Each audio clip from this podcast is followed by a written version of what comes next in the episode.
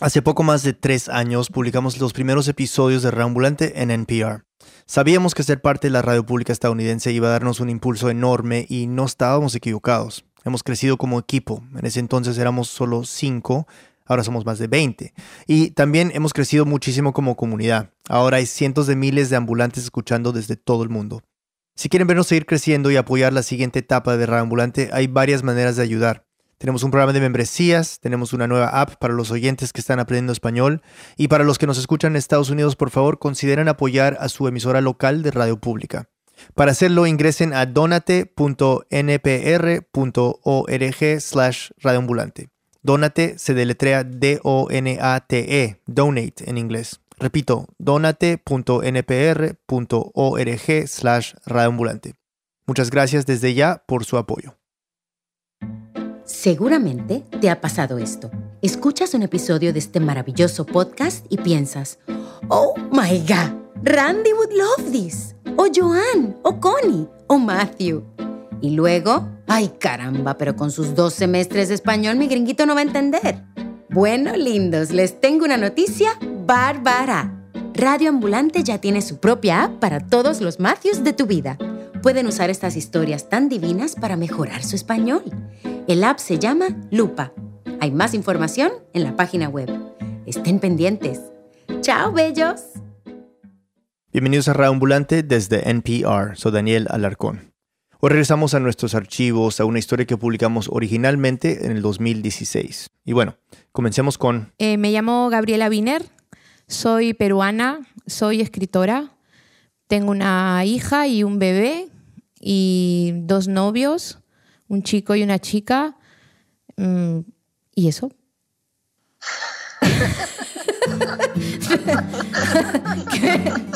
Súper normal. ¿Algo más? No sé qué tipo de más.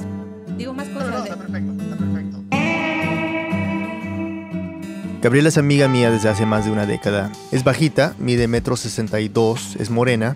Y tengo los ojos pequeños, tengo una boca dibujada como, no sé, como de los cómics. Tiene el pelo muy largo y negro y liso y desde que la conozco nunca se ha cambiado de peinado. Y tengo un poco de, de barriga que siempre he tenido como de si estuviera embarazada de cuatro meses. Y soy un poco corpulenta, creo. Y nada, me como las uñas y hago esas cosas. De las cosas que asombran de Gabriela es qué tan segura es de sí misma. Es de las que entra a una fiesta y se va a casa con la persona que quiera, hombres y mujeres. Por eso me sorprendió enterarme de que siempre se ha considerado una mujer fea. Fea si tiene no uno, sino dos novios, Jaime y Rocío. ¿Eso no es ser exitoso? Entonces le pregunté. Sí, la verdad es que incluso mi novio como que es considerado guapo dentro de, la norma, ¿no? Y, y mi chica también es bastante guapa y eh, también pienso que soy simplemente a veces una afortunada o que es una ironía de la vida. Camila Segura y yo hablamos con Gabriela para entenderla un poco más, para que nos explicara mejor de dónde viene esa sensación y cómo la ha afectado. Mis amigas y yo, este, las tres niñas de primaria, estábamos enamoradas del hijo de la directora. Era enano, o sea, era como el, primero de la fila, porque era el más pequeñito, tenía el pelo un poco castaño, em, supongo que era como el blanquito, tenía una cara dulce y era tímido y callado. Pero en todo caso nos tenía bastante omnubiladas, ¿no? Con, con ese pequeño tamaño y con, con eso, que no mataba una mosca en realidad, que no era el típico guapo seductor y no sé qué, pero era el, chiquillo dulce y pequeño y guapo. Bueno, y según Gaby, este diminuto galán... Él no quería nada, absolutamente nada conmigo, eh, y le gustaba más una de mis amigas, eh, pero una vez le dijo a alguien, si Gabriela fuera blanca, me gustaría, ¿no? Eh, entonces yo inmediatamente me imaginé, y creo que durante un buen tiempo, me imaginé exactamente como era yo, pero blanca, ¿no? Y pensé, ala, sería, sería más guapa entonces, ¿no? Si fuera, si fuera blanca. Y mucho tiempo viví engañada con eso, ¿no? Como si el problema simplemente fuera el color de mi piel, ¿no? Otra gente probablemente no le daría tanta importancia a estas cosas, pero para Gabriela, Eh, en cambio, yo me puedo acordar todavía de esto y todavía cuando lo cuento probablemente hay algo ahí que me resuena, ¿no? Un ruido, ¿no? ¿Te acuerdas cuando te sentiste fea por primera vez? Eh, sí, yo era eh, una niña mm, desde muy pequeña que rendía muy bien en sus clases, ¿no? muy inteligente, etc. También fui durante toda la primaria una niña bastante popular, pero al mismo tiempo, paradójicamente, era una niña bastante maltratada. Eh, y siempre por lo mismo, ¿no? Por el tema de mi color de piel. Eh, y ahí era curioso porque me, llamaban negra, o sea, cualquiera que me ve me identificaría más con un tema indígena o, o mochica, no con una negra, ¿no? Pero los niños me decían negra, me decían mona, etc. Y eso me frustraba. Eh, eso para mí significaba ser feo, ¿no? Eso significaba estar eh, en, el, en el lado mm, triste y fracasado, ¿no? De la vida. Y entonces me volví una niña muy introvertida y muy tímida. lo cual para los que conocemos a Gaby parece inverosímil. Su imagen pública es todo lo contrario. Pero Entonces recuerdo muy bien, muy pequeña, volver a casa como con mucha tristeza, eh, llorando con mi madre y diciéndole las cosas que me habían dicho durante las clases, ¿no? En el patio. Y cuando volví a casa y lloraba, pues mi mamá intentaba convencerme de que yo era una niña bonita, ¿no? Siempre me decía, ¿no? Pero si tú eres linda, ¿no? Mis padres me mandaban ese mensaje y yo todo el tiempo pensaba que me mentían, ¿no? Entonces crecí un poco con esa idea, un poco en la contradicción, ¿no? De lo que te dicen el mundo de afuera, ¿no? En lo público y lo que te dicen en, en- en privado, ¿no? Y mientras no tenía un novio o alguien que me lo dijera, pues yo necesitaba encontrar el reconocimiento de fuera, no me servía lo de dentro. Yo creo que es recién cuando empiezo a encontrarme linda es cuando alguien más me lo dice, ¿no? O sea, con los primeros novios, ¿no? Pero mm, que yo de repente tuviera un novio o lo que o de repente apareciera un chico que le gustara o lo que sea, siempre me sorprendió. No deja de sorprenderme. Ahora cuando me has preguntado que, oye, tienes dos parejas y todavía me parece un poco sorprendente. Hola Rosy. Hola. Oye, quería hacerte una pregunta. Ayer entrevisté a Jaime y a Rocío y, y los dos eh, pues dijeron un poco lo predecible, ¿no? ¿Pensaste que era bonita cuando me conociste? Sí. Me acuerdo perfectamente cuando nos conocimos, cuando te acercaste al grupo en el que estábamos. Eh, pensé que eras muy bonita, muy atractiva. que desde el primer día les había parecido bonita, ¿no? Eh, que les gustaba todo de mí, que no me cambiaría en nada. Eh, siempre he sido un gran, gran fan de tus tetas, por ejemplo. Pero también de tus piernas, de tus ojos, de tu boca. La forma de tu boca me parece preciosa. Y tu pelo también es espectacular. No hay nada. No hay nada que no me guste. bueno, casi nada. Bueno, igual que fueras un poco más alta. Te parezco pequeña. No, no, tampoco Somos casi pequeña. del mismo tamaño. Bueno, yo qué sé, por decir algo. ¿Qué es lo que menos te gusta de mí? Si pudieras cambiar algo de mi cuerpo o cara, ¿qué cambiarías? Yo creo que si, si dijera que cambiaría algo de ti, pues dejaría de, de ser tú. Entonces no podría cambiar nada de ti porque eso podría causar una catástrofe en algún lado de mí. Me parece que en las preguntas que te he hecho como que no me has convencido del todo, como si no lo hubieras dicho como si realmente lo sintieras o, o realmente te pareciera así de bonita, no sé, como que no te creo, no sé, siento que no te creo.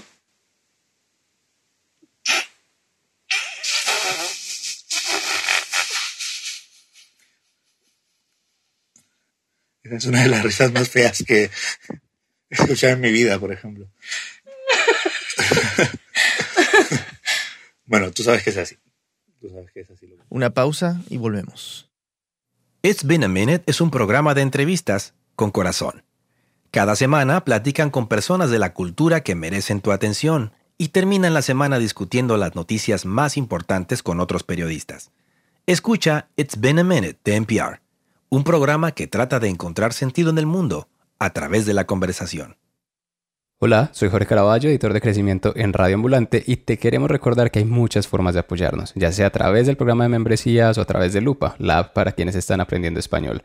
Y si estás en Estados Unidos, queremos invitarte a que apoyes a tu estación de radio pública local. Para hacerlo solamente tienes que ir a donate.npr.org slash radioambulante. Donate se deletrea D-O-N-A-T-E, donate en inglés. Repito, donate.npr.org slash radioambulante. Muchas gracias. Bueno, antes del break estamos conversando con Gabriela Wiener. Quizás algunos de ustedes la hayan leído, quizás no. En fin, lo que pasa es que en el 2008 publicó un libro llamado Sexografías. Son crónicas, retratos de gente que persigue el placer y que no tiene pudor, gente como ella misma. Y cuando salió el libro hizo un blog con el mismo nombre, Sexografías. Entonces yo iba colgando aquí todas las notas de prensa, críticas. Bueno, yo estaba muy emocionada porque era mi primer libro, ¿no? Y, Y de vez en cuando ponía su nombre en Google a ver qué aparecía y si valía la pena subirlo al blog. pero jamás me imaginé ¿no? que me iba a encontrar, en efecto, eh, con, con el colegio, pero convertido en, en el infierno ¿no? y en, en- y en re- directamente el, el- el maltrato y, y el, la- el insulto más, más crudo ¿no? y violento, ¿no? Una, una violencia terrible tirada a mi cara y por las mismas razones por las que me habían dicho cosas cuando era niña, ¿no? A lo que se refiere son los llamados trolls, esa gente anónima, cobarde, que se dedica a atacar a la gente en Internet. Y Gaby se convirtió en coleccionista de los comentarios más atroces. A ver, si entras a mi blog, yo, yo ahí escogí algunos y los, los puse. Eh, mira, pon sexografías blogspot. Le pedí que leyera algunos y quiero advertirles que van a oír una de las cosas más feas que se pueden imaginar. A ver, espera, blogspot. Pobre Cholita Sudaca, que solo sabe ser una reputa. Qué vergüenza que da el Perú y sus indios cuando se ponen a hacer huevadas. Qué fe esa huevada, esa cojuda. Solo la tiran con una bolsa en la cara. Esa Gabriela está recha porque con esa cara ni mi perro se la quiere agarrar. Zorra, mostrita, mostra de mierda, feíta y cuadrada para remate. Una cosa es que te encante el sexo, otra que seas promiscua. Jamás me la tiraría. Qué tipa tan fea. La chica necesita una buena cirugía de los pies hasta el cerebro. Las mismas cosas que me habían hecho llorar, digamos, ¿no? Que si eres india, que si eres fea, que si eres puta, ¿no? Lo de siempre, ¿no? Quiero pedirte disculpas por, por haberte obligado a, a releerlos. Que- Qué cosa más asquerosa. Sí. Bueno, la verdad es que ya eh, en el 2009 estas cosas me, me tumbaban, ¿no? Realmente me hacían llorar.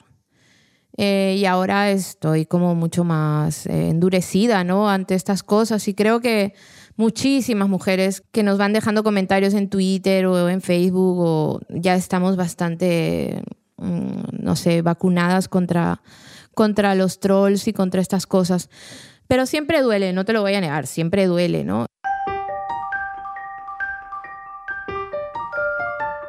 Claro que duele, si me duele a mí. Y bueno, toda esta historia empezó porque hace poco leí un ensayo muy conmovedor que escribió Gaby sobre este mismo tema.